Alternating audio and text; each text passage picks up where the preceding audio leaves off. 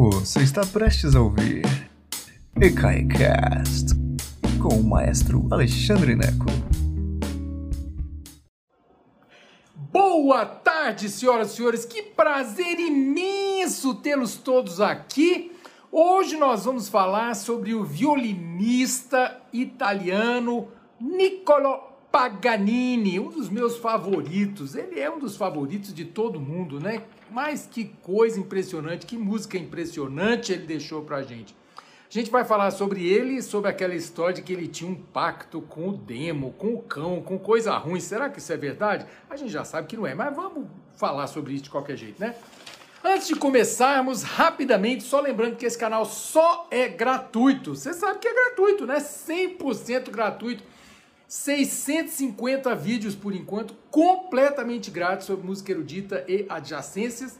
E isso só é possível porque muitos de vocês vão em ecai.com.br e doam o que podem, um real, 50 centavos, 10 reais, 500 reais, né? Quem sabe, né? Um dia eu consigo.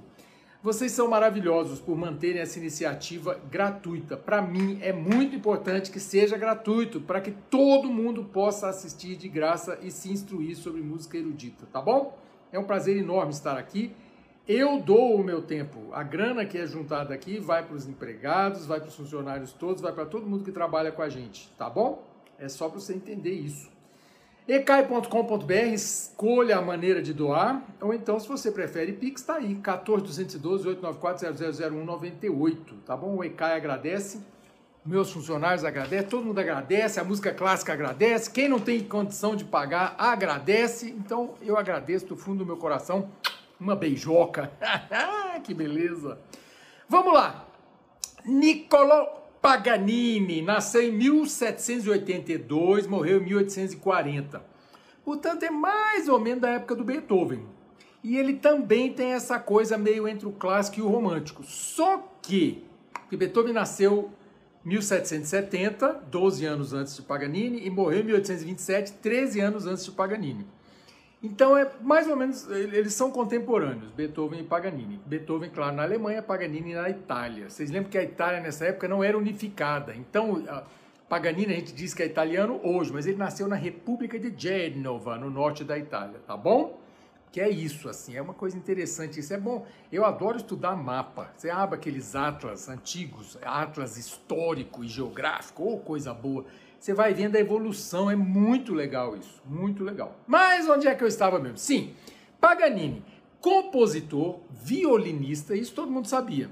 Violonista, o quê? Bandolinista, o quê? É verdade. O pai dele era bandolinista. É, o pai dele era comerciante, mas não conseguia, parecia eu, não conseguia fechar as contas, pedia dinheiro e tocava bandolim para poder fechar as contas. E o menino, o, o Paganininho, o Niccolo Paganini, aprendeu, começou no bandolim aos 5 anos de idade. Quando ele tinha 7 anos de idade, ele passou para o violino. O pai logo viu, menino, o pai logo viu que ele era um grande talento. Ele falou: esse menino vai dar certo, esse menino vai, vai virar músico.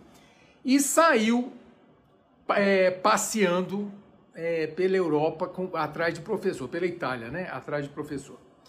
E aí o cara deu certo e tal, essa coisa toda, porque é, sempre viveu da música, sempre viveu da música. Então, embora o Paganini era, era gastava, gostava de mulher, gostava de gastar dinheiro. Então, assim, ele não, se ele tivesse guardado o dinheiro que ele ganhava, ele teria vivido muito melhor. Mas ele realmente era um gastão. É um bom vivan, né? Então, olha só. Paganini foi o mais celebrado violinista da sua geração, sem dúvida. Até hoje é difícil de pensar em alguém que tenha chegado aos pés dele, mas é porque é difícil, a gente não consegue ouvir né, saber do violino, saber exatamente como é que ele tocava. Não tem gravação por razões óbvias, né? Paganini é um dos pilares da técnica moderna do violino. O que, que, é isso, maestro? Não estou entendendo nada, mas em técnica moderna. Gente, os, os, os, instrumentos todos, eles evoluem. Nós temos agora ao vivo, se você está no Distrito Federal, nós estamos com uma, uma, uma série ao vivo aqui no ECAI, em que cada instrumentista está apresentando seus instrumentos, mostrando como funciona, a evolução. Ontem a gente teve o João Machado, que é um violinista, professor da, escola, da, da UNB, professor da, da Universidade de Brasília, que ele nos mostrou o violino e a viola.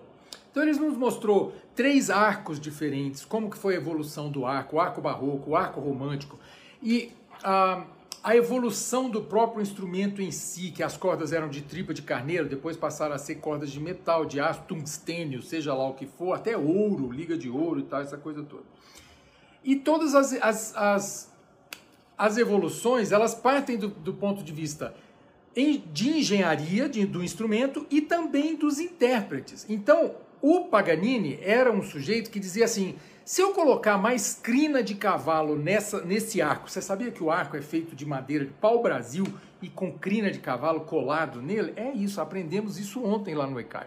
Então, o, o, o, arco é, é chamado é, de, é de pau-brasil, que lá fora eles chamam de madeira Pernambuco, e co colado ali crina de cavalo, o rabo do cavalo, aquilo que for, né?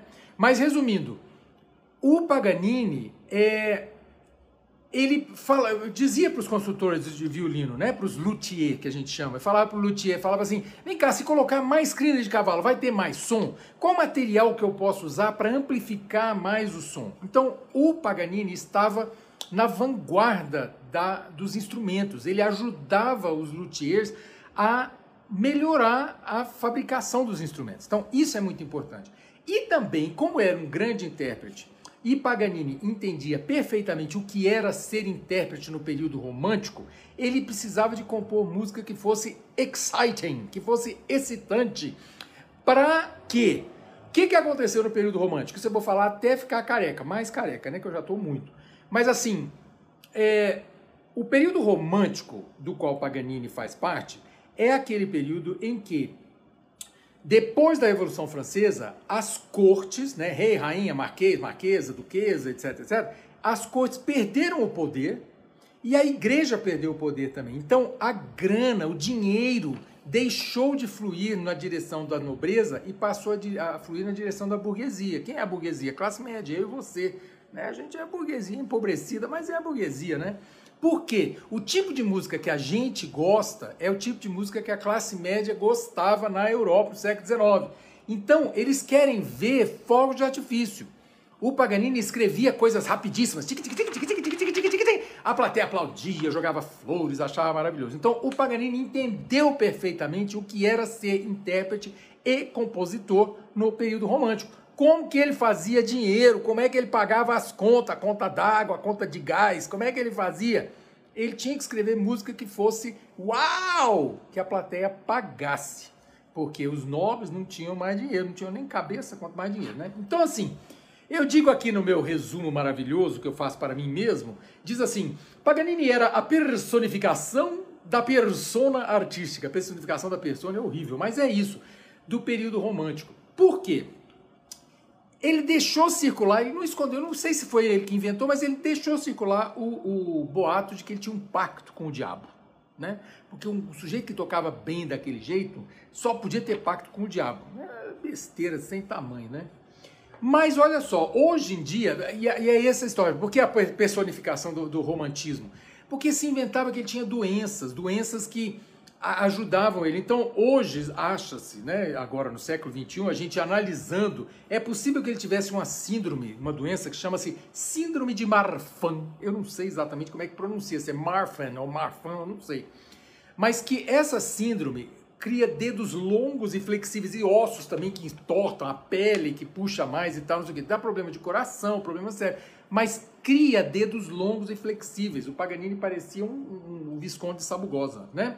Tem essa síndrome de, síndrome de Marfan ou a síndrome de Ehlers-Danlos, que eu não sei pronunciar esse negócio de jeito nenhum. Mas resumindo, tem duas síndromes, duas doenças que diz que Paganini tinha. Isso também é período romântico, no sentido de pegar uma coisa que poderia ser ruim para ele e transformar num oh. Então assim, ser, ser, aliado do capeta, isso é horrível. Não, Paganini vende ingresso.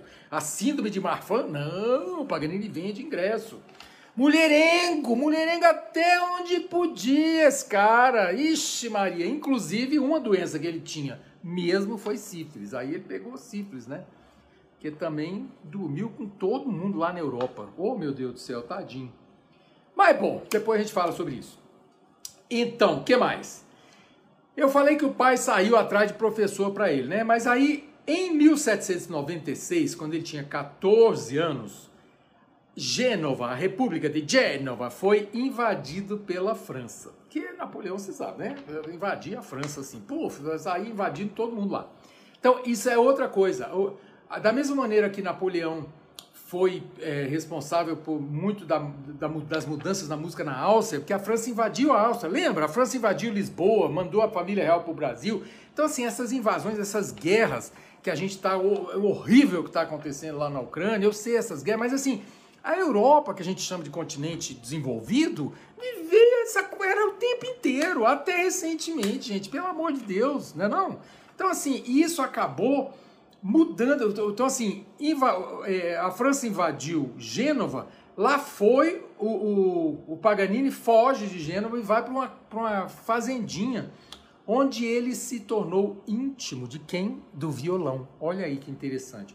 O pai dele ensinou bandolim para ele. Ele virou violinista no violino e quando ele tinha isso, quando era jovem, seus 20 e pouquinhos anos, a França invadiu Gênova, ele foi para o campo para Campana e aí aprendeu a tocar violão. Aprendeu assim, aperfeiçoou o violão. E ele se tornou um grande violonista e o violão se tornou o que ele chamava de instrumento de companhia dele nas turnês. Então ele viajava, ele tocava o violino no palco, mas ele gostava de tocar o violão para sigo, para sigo próprio, entendeu?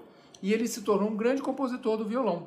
A lista que eu preparei para vocês no, no, Spotify tem uma, uma, uma, uma brincadeira muito interessante com violão e e Bandolim, que ele escreveu, que é uma, é uma, uma, uma safadeza. Daqui a pouco eu explico. Mas olha só. Aos 18 anos, essas coisas de invasão, que vai lá, a França invade e tal, não sei o quê, aos 18 anos ele foi convidado, foi contratado como primeiro violino da República de Lucca, outra pequena república italiana lá, pré-unificação. Pré, Depois essa república foi anexada pela França também, e o Napoleão botou lá como é, grande mestra da, da, República de Luca a irmã dele, a Elisa Baiocchi, ok? E aí o Paganini passou a servir a corte da duquesa Eli, Elisa Baiocchi, que foi sagrada depois a grande duquesa da Toscana, e eles se mudaram para Florença, e aí Paganini virou o grande o, o, músico lá, da, lá de Florença, olha que espetáculo, mas aí ele encheu o saco, perdão da expressão semichula, porque hoje encheu o saco já é semichulo, né? Mas ele encheu a paciência e falou: vou embora dessa corte, vou passear. E aí foi o grande pulo do gato dele, porque ele virou um músico é, itinerante, ele realmente era um artista de circo, ele se, se considerava um grande intérprete, que ele era mesmo, mas ele foi e passeou por todas as capitais europeias que ele podia, alugou grandes teatros, porque isso era uma coisa que não se fazia na época. Entende? Não tinha essa coisa de, ah, eu vou alugar aqui o Scala de Milão, que ele fez. Fez um grande concerto no Scala de Milão para a plateia lotado. O Scala de Milão, para quem não sabe, é a grande casa de ópera de Milão, que é a grande cidade da ópera italiana. Então, você alugar o Scala de Milão para fazer um concerto solo de violino, você tem que ter muita bala na agulha. Então, assim, ele foi um homem que podia ter. Ele ganhou muito dinheiro, ele podia ter tido uma vida confortável, mas ele não tinha que, da mesma maneira que entrava, saía, gastava um dinheiro louco, uma loucura.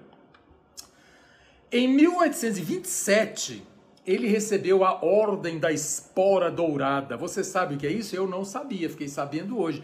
A Ordem da Espora Dourada é uma comenda papal. Olha que beleza. O Papa Francisco, se você for uma pessoa maravilhosa, o Papa Francisco pode dar uma Ordem da Espora Dourada para você, uma comenda. Pois veja que, mesmo tendo pacto com o cão, ele recebeu uma ordem da espora dourada, do leão alguma coisa, leão 12, eu acho, na época, né? Oh, meu Deus, eu esqueci minha pesquisa. Que mais? Ele conheceu todos os grandes é, é, compositores e intérpretes contemporâneos dele. Liszt, por exemplo, era um grande admirador. Liszt assistiu o Paganini lá no teatro e falou assim: Ah, quando eu crescer eu quero ser igual a esse homem aí, eu quero ser igual. E foi. Liszt é o Paganini do piano, ok? Pode usar essa, essa, isso aí entre aspas. Liszt é o Paganini do piano, fecha aspas, Maestro Alexandre Neco. O que mais? Sua, aí eu escrevi meu próximo ponto. Sua vida sem medida, combinada com a saúde complicada, começou a dar problema. Que é isso, ele além das doenças imaginárias, que a gente não tem certeza, tal dessa síndrome de Marfan, ele teve sífilis, sim, teve tuberculose, sim. Tuberculose na época era praticamente um, um, uma sentença de morte, né? E o tratamento para sífilis na época incluía mercúrio, imagina, né? O Schubert morreu disso também. Schubert teve sífilis também, o tratamento com mercúrio. E a, é, a sífilis já, a pessoa já fica meio lelé, né? E junto o tratamento de mercúrio, e, e, na época ele usou mercúrio e ópio, gente. A parte do ópio eu até queria testar, mas a do mercúrio não queria não. Mas ele, se bem que já pensou, eu opiado, meu Deus do céu, não, não vai prestar, né? Eu não, po, eu não posso usar substâncias não, que a minha cabeça já é mais lelé do que qualquer coisa. Então, substâncias, tô fora. É, de vez em quando uma cachaçinha, mas é bem pouquinho. Mas, veja você, então ele teve, ele usou mercúrio e ópio. E aí ele tinha, a saúde que já estava fraca foi pro buraco. E ele tinha muitas depressões também, muitas depressões. Isso é, é triste, é bastante triste.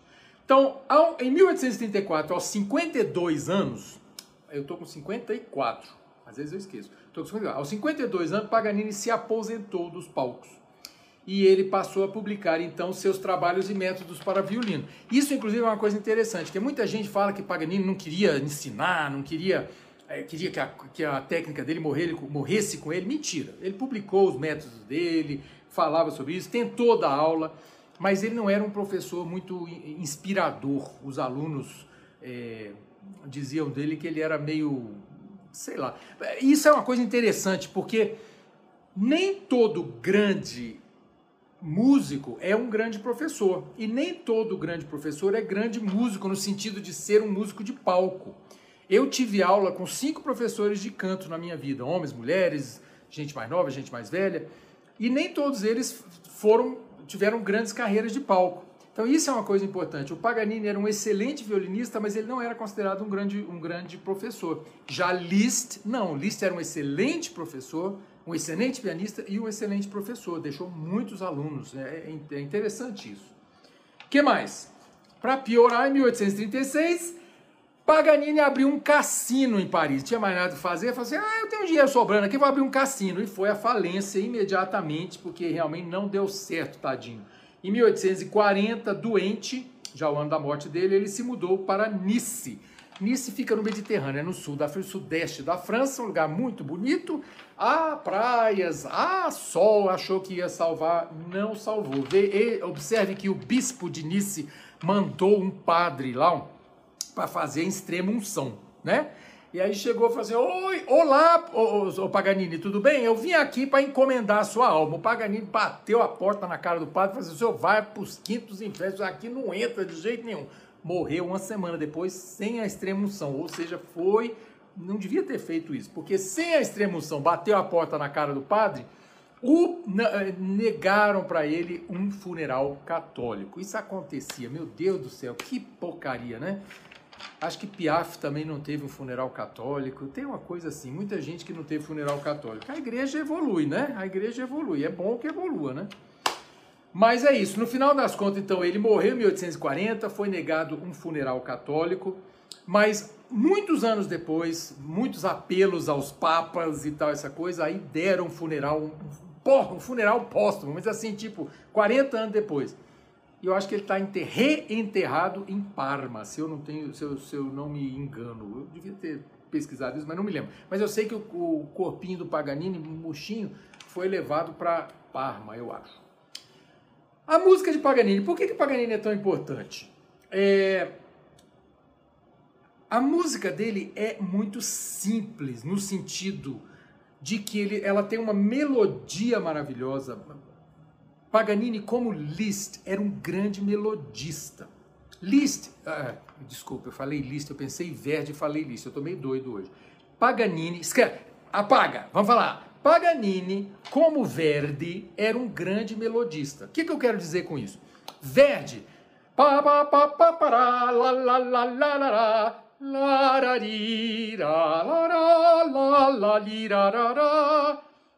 Entende? Quer dizer, você, você, você reconhece essas óperas é, é, simplesmente pela melodia. Verdi era um grande melodista. São, são músicas que ficam na sua cabeça, chiclete. Nossa, nossa, assim você me mata, né? Aí se eu te pego, é uma excelente música. Fica na sua cabeça, é música chiclete. Então Paganini escrevia música chiclete, ficava lá, as pessoas gostavam, curtiam, achavam maravilhoso. Só que além de ser um grande melodista, ele tinha essa coisa de inventividade da técnica. Então ele misturava uma melodia muito fácil de se lembrar com uma técnica louca que as plateias achavam maravilhosa. Então ele inventou coisas novas que se fazia com violino. Então em vez de você tocar o arco só, você joga o arco, um milhão de coisas diferentes e que você vai poder ouvir nos 24 caprichos que ele escreveu, em que ele usa técnicas inacreditáveis ali. Ele fala assim: não, violino, para que só tocar o arco e o pizzicato? A gente tem um milhão de coisas que a gente pode usar. Então, ele é de uma criatividade deslumbrante. É deslumbrante, gente. Você tem que ouvir a lista que eu preparei para você, tá bom? E a lista é o que exatamente? Veja você. Eu preparei lá uma hora de música só, porque é um dever de casa para você ouvir e depois você vai expandir a sua compreensão do Paganini. Hoje eu estou só segurando na sua mãozinha e levando nos primeiros passos. Então, o que, que eu preparei na lista para você? Primeiro movimento do primeiro concerto para violino e orquestra que ele escreveu em 1818. É maravilhoso. E por que, que ele é um, um concerto maravilhoso? Primeiro, tem solos inacreditáveis. Segundo, ele é muito parecido com a maioria da música que ele escreveu, no sentido, o solista tem uma melodia inacreditável, complexa, difícil, difícil tecnicamente, difícil melodicamente, a plateia fica assim, ah, será que vai conseguir? Será que vai conseguir? E a orquestra não. A orquestra simplesmente acompanha. Uma das coisas interessantes é, que é, na minha pesquisa que eu descobri é que Paganini não compunha ao piano. Entende? A maioria dos compositores usa o piano para compor. Paganini usava o violão para compor, como instrumento harmônico. Então, isso modifica sim a música, como ele, como ele imagina a música. Porque o violão não tem uma amplitude tão grande, os acordes são acordes, tem que ser acordes mais simples, por razões óbvias. Você, você só tem uma mão aqui no violão e a outra mão está fazendo acorde aqui desse lado. Né? Então, o piano permite mais. É, permite uma composição mais livre. Então, quando você ouve o concerto para violino e orquestra do Paganini, você pode imaginar ele compondo a parte da orquestra no violão, como um acompanhamento bem simples mesmo. Porque é, músico de orquestra não gosta muito de tocar Paganini, não, porque é um negócio meio chatonildo. Como Verdi. O Vá Penseiro, que a gente gosta, Vá Penseiro, Sulale Dorate, do Verdi, o violino fica... Que, que, que, que, que, que pergunta o pessoal da orquestra. Acha um saco. É sim. Então a mesma coisa. Então, eu separei para você uma, uma apresentação do Gil Shaham, um violinista judeu nova-iorquino.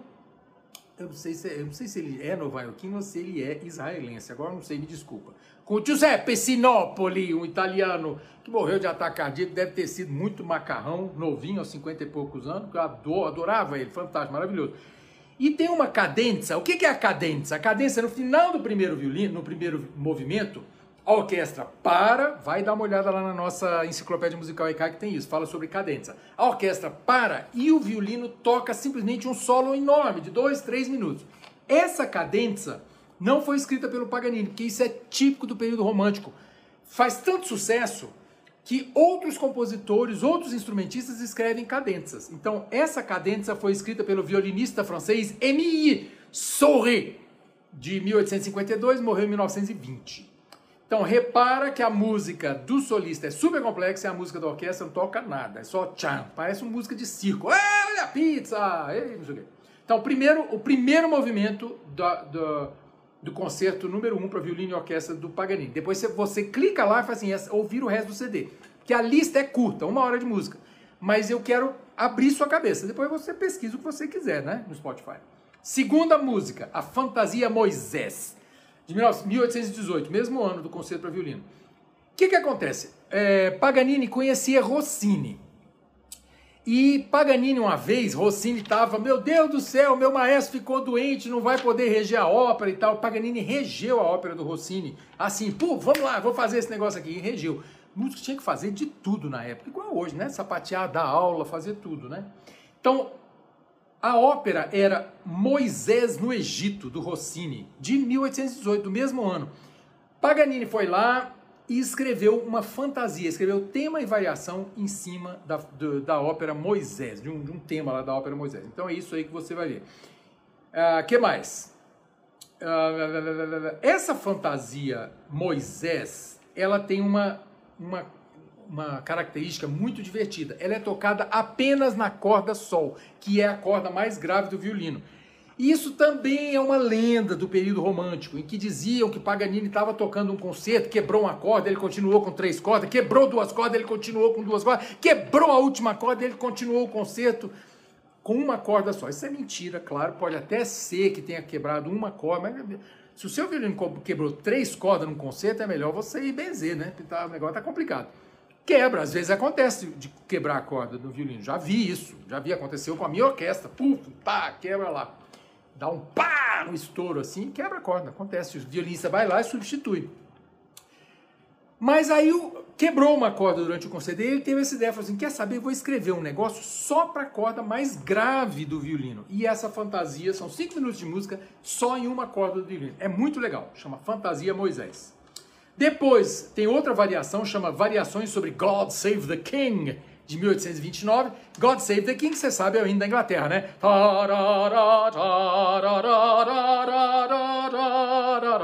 God Save the King, que é a parte que eu sei, né? Então, e ele faz uma variação, tem variação em cima disso. É bom demais, que é violino solo, ele usa um monte de técnicas diferentes e tal, mal barato.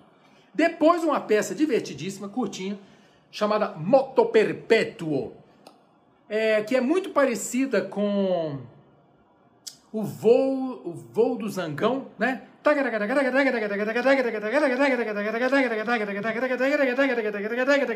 Que Jacó do Bandolim escreveu uma outra que chama o voo da mosca.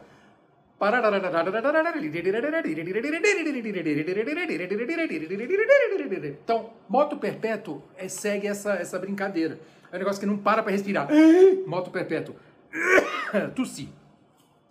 E aí tem, é, eu botei quatro dos 24 caprichos. Os caprichos, que é um título que não tem uma, não tem uma, uma forma específica, mas capricho é uma pecinha curtinha. E ele escreveu 24 caprichos em tonalidades diferentes, é uma coisa espetacular, maravilhosa. E é, eu coloquei lá o capricho 1, 2, 3 e o mais famoso, o último, o 24 que é uma variação, são tema, eh, tema e variações. É pam,